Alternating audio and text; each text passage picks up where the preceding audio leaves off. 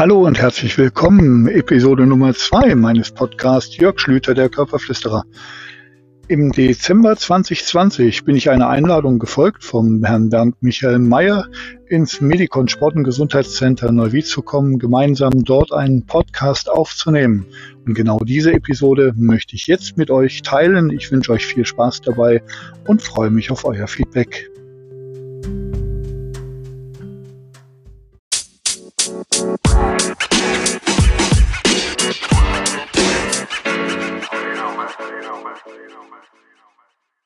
Der Medikon Podcast geht in die fünfte Runde und wir sind richtig happy über so viele positive Reaktionen, die wir bisher von unseren Zuhörern, von euch erhalten haben. Mein Name ist Bernd Michael Mayer, euer Podcast-Host und heute ist für mich eine besondere Ausgabe, denn ich bin im Interview nicht nur mit einem großartigen Coaching-Kollegen, sondern auch mit einer bemerkenswerten Persönlichkeit, mit Jörg Schlüter, dem Körperflüsterer.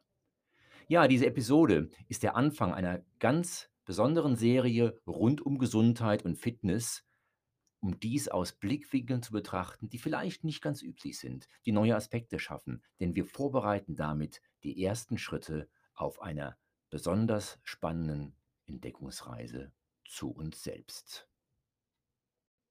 Schön, dass du hier bist, Jörg. Ich freue mich sehr auf unseren Podcast, denn das ist für mich ein besonderer Podcast. Es ist nämlich das erste Mal, dass wir beide im Interview direkt vorm Mikro sitzen.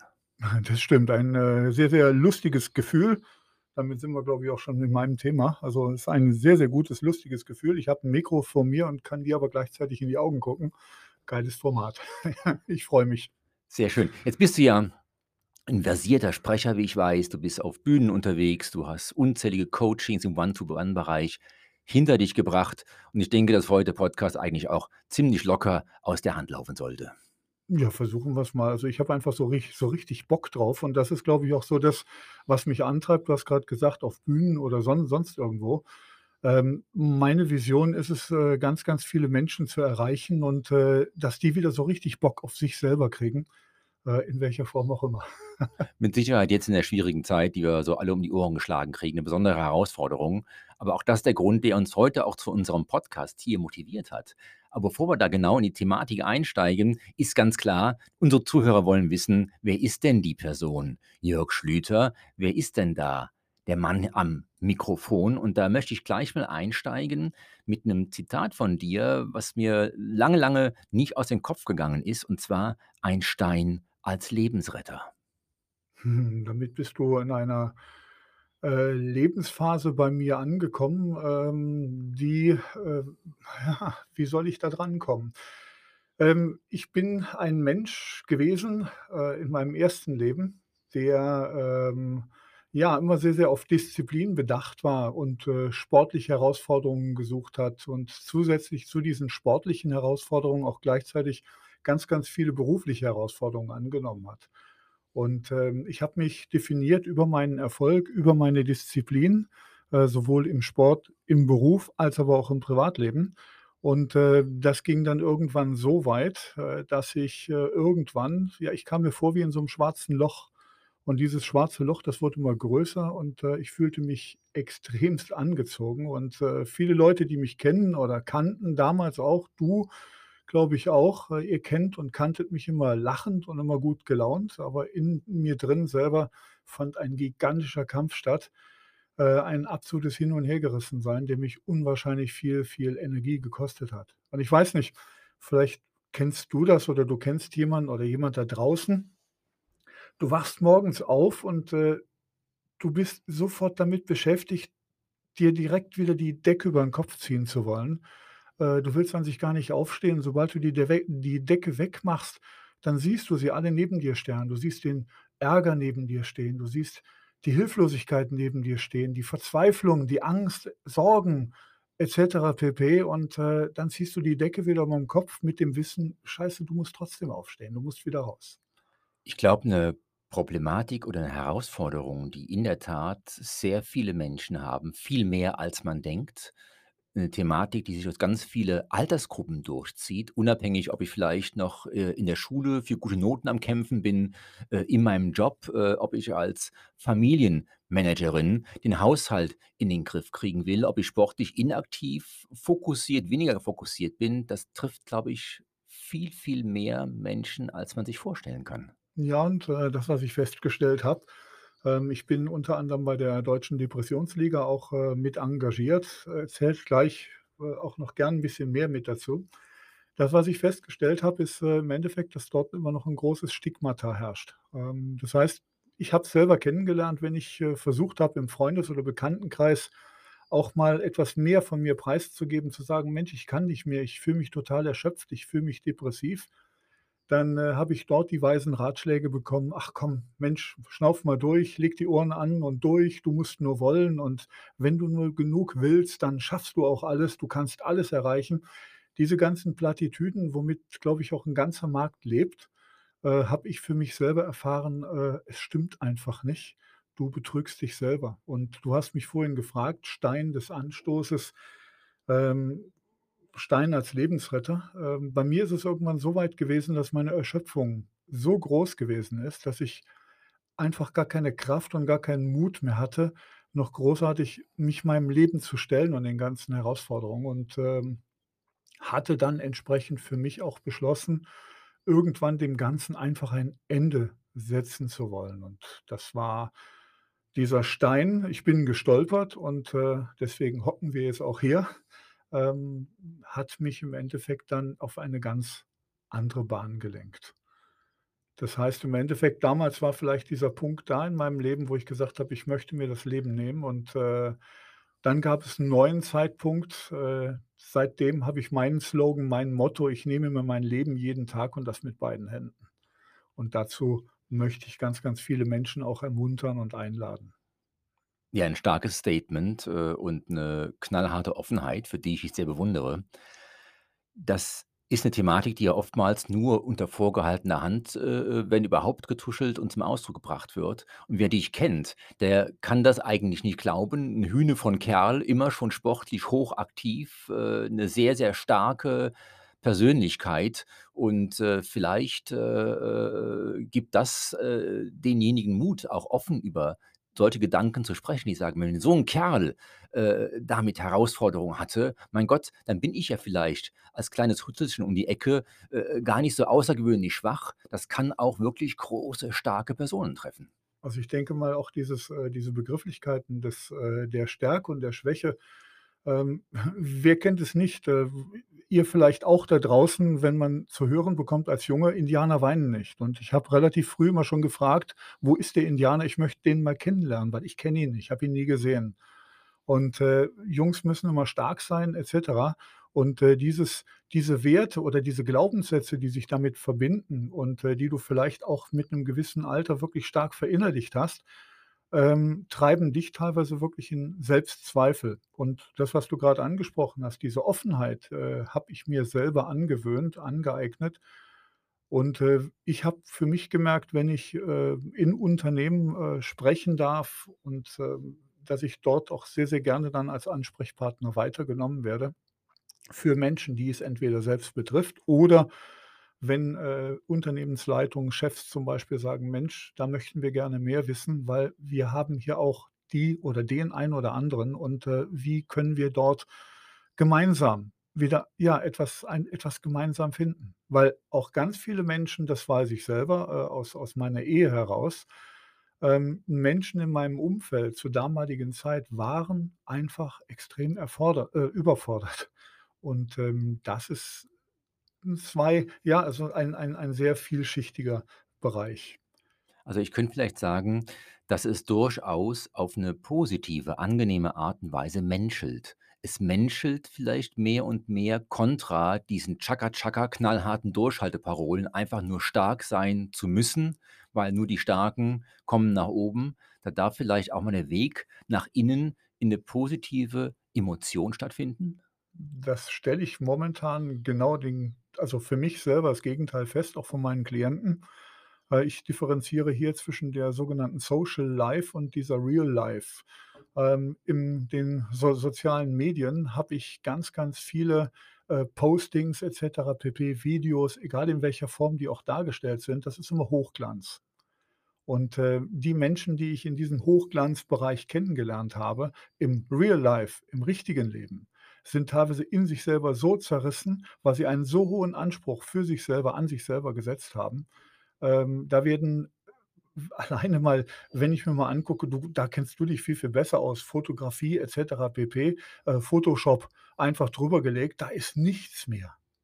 Und, äh, wenn ich mir jetzt mal in meinem Job zum Beispiel angucke, äh, wir alle, ihr da draußen, wir hier im Raum, wir haben etwas permanent dabei, das ist unser Körper. Nur dieser Körper wird uns meistens erst dann bewusst, wenn er aus den Fugen gerät, wenn er nicht mehr so funktioniert, in Anführungsstrichen, wie wir es von von ihm erwarten oder erhoffen.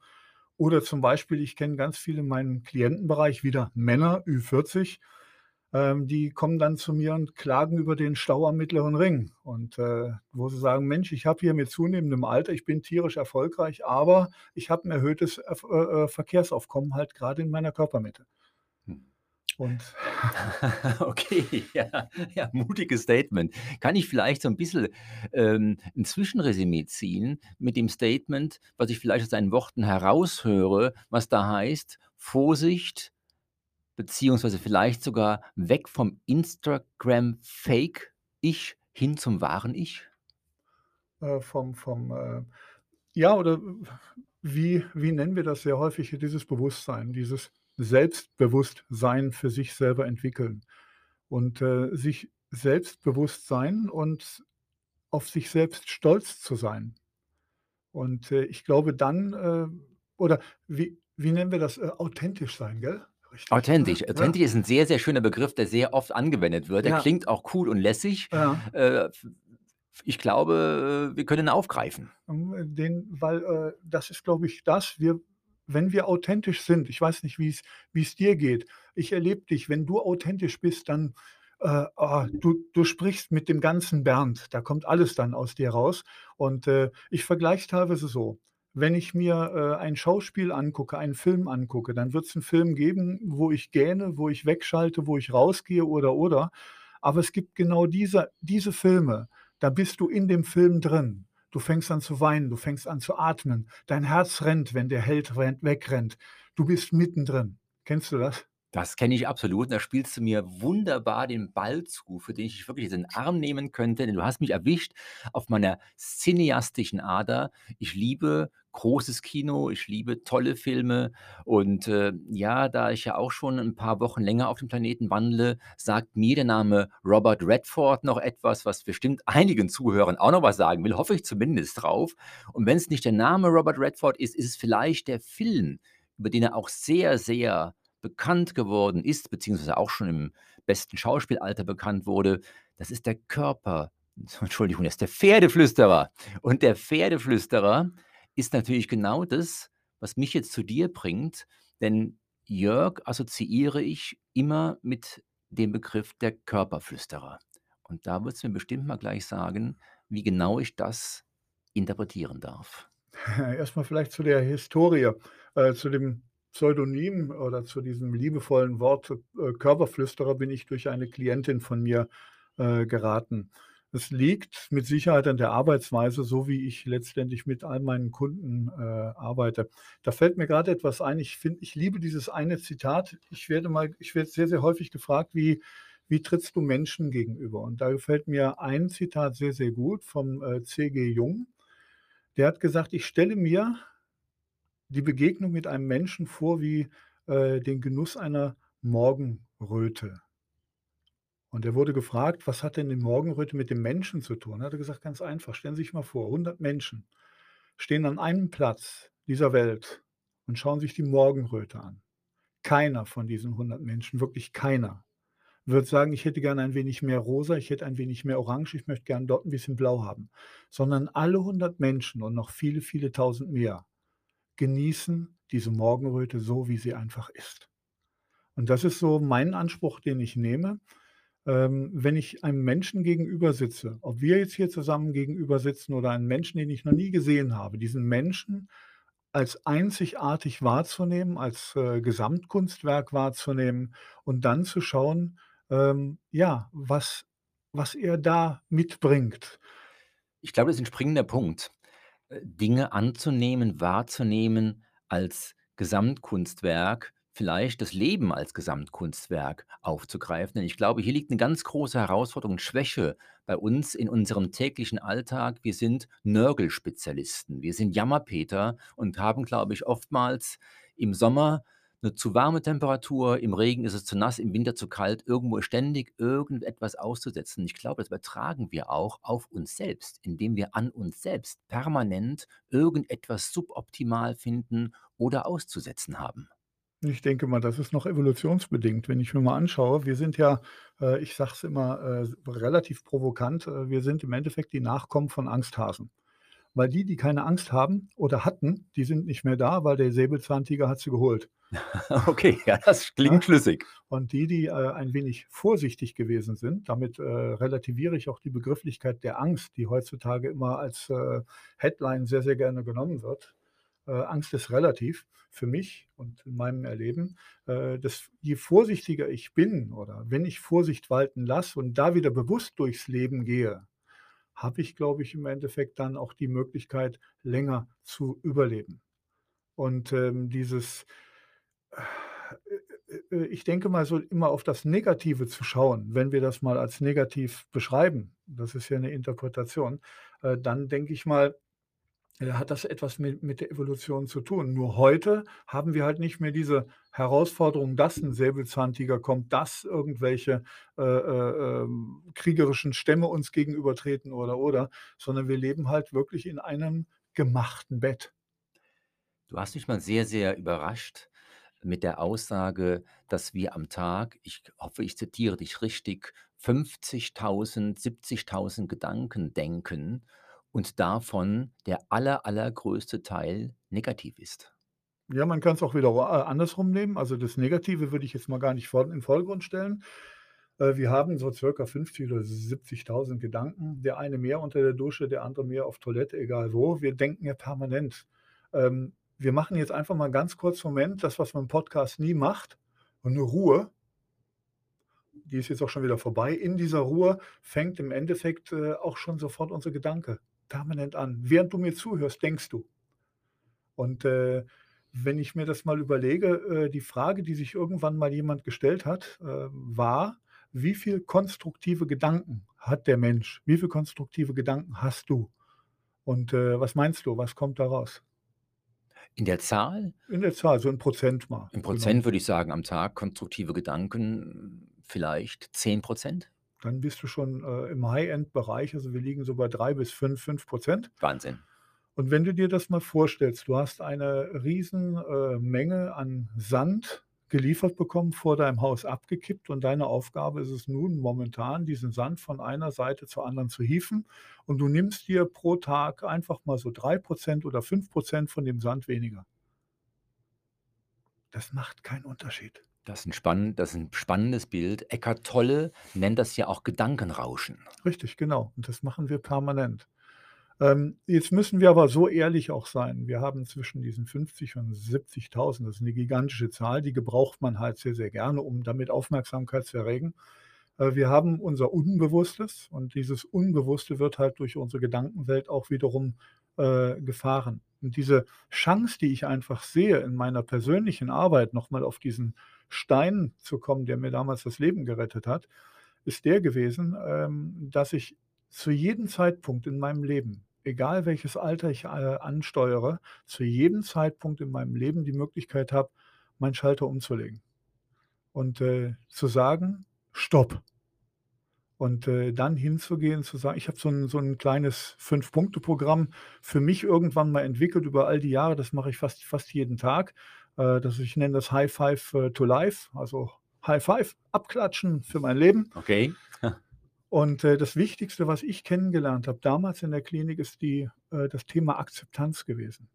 Mich so zu akzeptieren, mich so anzunehmen, wie ich mich fühle, wie ich gesehen werde und wie ich war. Und dieses konnte ich erst, nachdem mich andere Menschen in der Klinik, in der Gruppe, egal wo, angenommen haben. Und dann habe ich gelernt, was es bedeutet, sich selbst zu akzeptieren, Selbstakzeptanz. Ist, glaube ich, 'n ganz, ganz wesentliches Thema.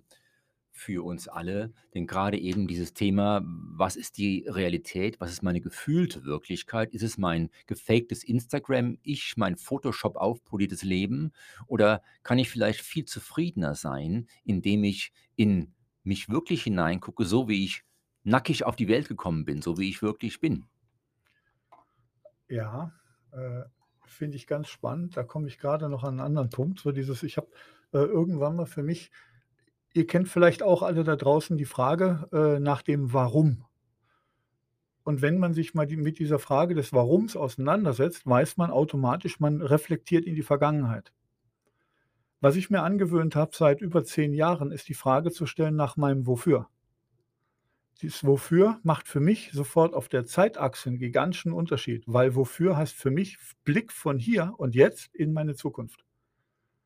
Und, ähm, das macht, äh, in meiner Arbeit einen gigantischen Unterschied. Ich nenne das immer das Big Why, ähm, dieses Why, dieses Y geformt wie so 'n Trichter. Und da schmeißt du einfach alles raus und äh, rein und unten kommt irgendwo 'ne Essenz raus, ähm, mit der wir dann wiederum arbeiten können. Das Warum klingt ja jetzt nach 'nem tatsächlichen klugen inneren Appell. Bei all den Appellen ist die große Herausforderung, dass mir oftmals meine Emotionen querkommen. Ich nehme mir irgendwas vor, der Plan ist klar, er ist von mir aus, äh, minutiös in, äh, To-dos heruntergeschrieben, die ich letztlich nur abarbeiten müsste. Nur bei all dem Abarbeiten wollen, bei all der schönen Planung knallt mir dann die Emotion mitten ins Gebälk. Und da sagst du mir dann noch: „Den ganzen Tag erzählt unser Bauch dem Kopf Geschichten.“ Ist das 'ne Hilfe oder ist das unter Umständen 'ne ganz große Herausforderung? Auch hier würde ich, äh, f erst mal wieder hingehen und sagen, äh, erst mal ist es toll, wenn du dir das selber bewusst wirst. Weil damit bist du am ganz, ganz gigantischen Punkt angekommen. Äh, du fängst an, ähm, dich der Körperflüsterei zu bezichtigen. Okay. Und zwar, äh, du fängst an, mit dir in inneren Dialog zu treten. Diese Gedanken, die du vorhin aufgemalt hast, die 50 oder 70.000 sind sogenannte innere Dialoge. Ähm, also Gespräche, die wir in uns selber führen. Und, ähm, oftmals, was ich so erlebt habe bei mir selber, ich war mir dieser Gespräche überhaupt nicht, äh, bewusst, aber durch meine Emotionen, durch die depressive Phase zum Beispiel oder, äh, während der depressiven Phase hatte ich auch mal meine, äh, Hochs, meine Highs, wo ich, ähm, ge gemerkt habe: „Hey, du bist gar nicht depressiv, sondern du warst ja auf einmal gut gut gelaunt.“ Und, äh, da bist du in diesem Thema halt in dieser Emotion. Und, ähm, noch mal auf deine Frage vorhin auch zurück des Körperflüsterers. Wir wissen, dass wir alle 'n Körper haben. Wir sind uns aber unseres Körpers kaum bewusst. Wir sind in Gänze als Gesamtkunstwerk da, aber wir sind nicht unser Körper, sondern der Körper ist 'n Teil von uns. Und wenn der Bauch der Bauch hat, äh, viel mehr neuronale Verstrickungen wie unser Hirn. Das ist gigantisch. Und wenn ich mir mal angucke, da bist du ja der absolute, äh, äh, Fachmann in dem Bereich, äh, was unser Bauch alles ertragen muss und was er alles so durchschleusen muss. Ähm, das mal verglichen mit unserem Hirn, was unser Hirn permanent durchschleusen muss und verdauen muss. Die beiden, die spielen permanent miteinander. Ich glaube, da kommen auch diese tatsächlich alt überlieferten Aussagen her, die wir alle so kennen, wo man sagt: „Mensch, die Sache sieht mir irgendwo schlüssig aus, aber mein Bauchgefühl, das spricht dagegen.“ Oder 'ne Aussage wie, äh: „Also, das hier macht mir jetzt Bauchweh.“ Genau, die ganzen körperbezogenen Metaphern, das schlägt mir auf 'n Magen. Ich kann die Sache nicht mehr ertragen. Das stinkt mir. Ich habe die Nase voll im wahrsten Sinne des Wortes. Wenn wir in Hypnose-Settings oder sonst irgendetwas arbeiten, ähm, kannst du entsprechend dann auch wirklich körperliche Symptome wiederum verändern oder in Entwicklung bringen. Und was ich mache, ähm, ist, wie gesagt, als Körperflüsterer, wenn ihr euch mal vorstellt, ihr habt 'n Hundebesitzer. Der geht irgendwo spazieren und, äh, geht über 'n Riesenfeld und dann kommt ihm 'n anderer Hundebesitzer entgegen und der hat Hund freilaufen und der fällt auf einmal aus dem Nichts den anderen Hund an, dann springt er an dem anderen Herrchen hoch et cetera mit dem Begriff, das hat er noch nie gemacht. Kennst du solche Leute? Absolut, natürlich. Genau, und so äh, solche Menschen darf ich kennenlernen, die kommen zu mir und sagen: „J Mensch Jörg, mein Knie heute Morgen im Badezimmer. Kann das denn sein? Das hat's ja noch nie gemacht.“ Okay. Und, äh, wo ich dann sehr, sehr häufig feststelle, wie verloren manche Menschen sein müssen, wie verloren manche Menschen sind, äh, weil wir sehr, sehr häufig in Funktionalität denken. Ich erinnere mich an eine Dame, die hatte, äh, ein ein künstliches Kniegelenk bekommen und, ähm, eigentlich, so wurde ihr gesagt, ist sie austherapiert. Es müsste alles wieder gehen. Es ist alles in Funktion. Sie müsste nur wollen. Sie müsste sich anstrengen, nur mal fallen lassen. Und, äh, alle Ratschläge, die sie bekommen hat, waren für sie wirklich schmerzhafte Ohrfeigen, weil sie hat sich so angestrengt, so bewusst angestrengt. Es hat aber nicht funktioniert und sie hatte Schmerzen ohne Ende. Und was wir gemacht haben, wir sind hingegangen, äh, und haben diesen Schmerz, diesem, wie es grade ist, erst mal Raum gegeben. Wir haben nichts verändert.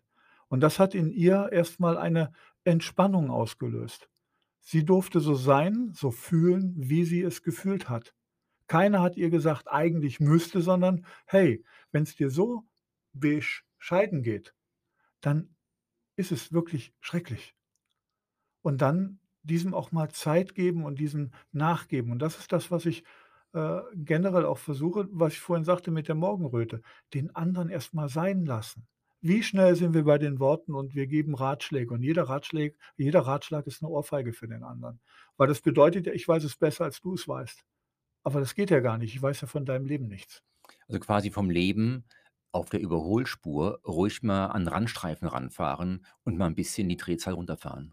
Genau. Das ist, äh, ein wichtiger Punkt in meinem, äh, High Five, äh, to Life Programm, ähm, dieser Rastplatz. Ähm, einfach mal stell dir vor, du fährst auf der Autobahn, hinten hin hinter dir ist 'n Drängler, der blinkt und macht et cetera pp. Rechts ist 'n LKW, vorne ist einer, der schleicht und dann ja, das macht ja was mit dir. Der Bauch spricht mit dem Kopf, vielleicht auch mit der Speiseröhre und dann sagst du irgendwann: „Komm, fuck, ab hinter 'n LKW.“ Und dann suchst du dir irgendwo 'n Rastplatz und dann fährst du raus. Auf diesem Rastplatz hast du verschiedene Möglichkeiten. Du tankst neue Energie, du atmest durch, du gehst was essen, egal was. Du vertrittst dir die Beine oder etwas anderes. Aber dann entscheidest du dich, entweder wieder rauszufahren oder du gehst hin und sagst: „Ne, ich fahre da nicht mehr raus, ich fahre auf die Landstraße.“ Oder ich höre überhaupt jetzt auf zu fahren, ich gehe jetzt erst mal spazieren. Du triffst eine Entscheidung aus deinem Bauch heraus, aus der Emotion heraus und wirst dann auf einmal 'ne ganz tolle Perspektive für dich finden. Ja, dann kommt jetzt genau das Problem mit den vielen, vielen Workaholics, egal in welchem Lebensbereich die sich tummeln mögen. Die brettern unter Umständen jahrelang 'n Leben lang an jedem Rastplatz vorbei und dann? Ja, das äh, dann sind wir wieder bei mir. Da ist der Stein. Ich habe es ja auch gemacht. Die Frage, die ich mir, äh, jedes Mal stelle, ähm, ist meine erlebte Zwickmühle in der Arbeit mit meinen Kunden. Ähm, ich kann als, äh, Coach, ähm, als Begleiter kann ich im Endeffekt Ideen weitergeben. Ich nenne es immer so, ich bin der der mit dem Ideenkoffer. Ob das ganze Ding überhaupt passt und ob es zu dem jetzigen Zeitraum und zu dem jetzigen Zeitpunkt passt, das kann nur die Person, die mir gegenüber sitzt, entscheiden, niemals ich. Und, ähm, ich denke mal, wir sind Schmerzmenschen. Für jeden jeder andere hat 'ne Schmerztoleranz. Ja, und, äh, ganz viel entscheiden kognitiv: „Ja, klar, ich muss das ändern.“ Denk einfach an die Menschen mit dem Stau am Mittleren Ring, grade bei Männern. Männer belächeln ihren Bauch, ja? Aber es hat unwahrscheinlich viel Emotionen, deswegen belächeln die den Bauch. Und es geht gar nicht so sehr da drum, diesen Bauch wegzumachen, sondern das ist ja eine Persönlichkeitsveränderung, weil wenn ich meinen Bauch verändern möchte, wenn ich meine Schulterbeschwerden verändern möchte, meinen Rücken, muss ich im Endeffekt mich mit mir auseinandersetzen. Da komme ich gar nicht drum rum. Oder ich gehe hin und sage, so wie es auch häufig passiert: „Ich habe Rücken. Pass auf, ich habe 'n Rezept, macht der Janz und dann, äh, ja, kann ich so weitermachen in meinem Leben, wie ich bisher gemacht habe.“ Aber da weiß auch schon jeder. Ich glaube, Einstein hat das mal gemacht, gell? Wie heißt der Spruch? Sag's mir. Ähm, Es ist es ist töricht, Veränderungen zu erwarten, wenn man ständig das Gleiche tut. Genau das, genau das, richtig, genau. Ganz Die klar. Törichten.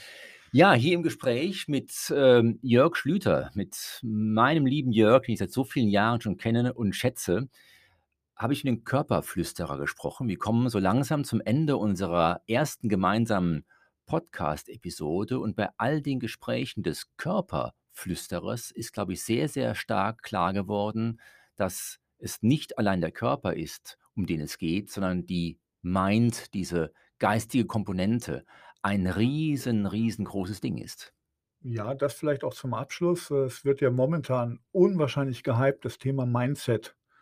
Ähm, ich finde es nett, ich finde es auch ganz schön lustig, aber, äh, damit ist es nicht getan, weil damit kratzen wir nur an der Oberfläche. Mindset, äh, das ist ähnlich wie, ähm, äh, Work-Life-Balance. Die gibt's für mich auch nicht, weil ich liebe es zu arbeiten, äh, und ich schaue im Endeffekt dann, äh, ob die Stimmigkeit letztendlich gegeben ist. Es muss für mich stimmig sein.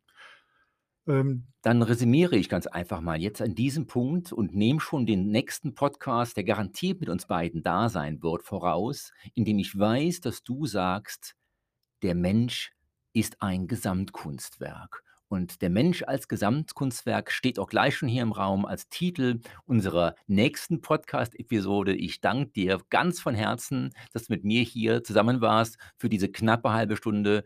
Bin der festen Überzeugung, dass unsere Zuhörer jetzt schon gespannt sind, wie's weitergeht und sage: „Lieber Jörg, danke für diesen gemeinsamen ersten Gedankenaustausch.“ Ja, auch von meiner Seite vielen, vielen Dank für die Zeit und, äh, es war einfach 'n ganz tolles Erleben und ich freue mich aufs Nächste.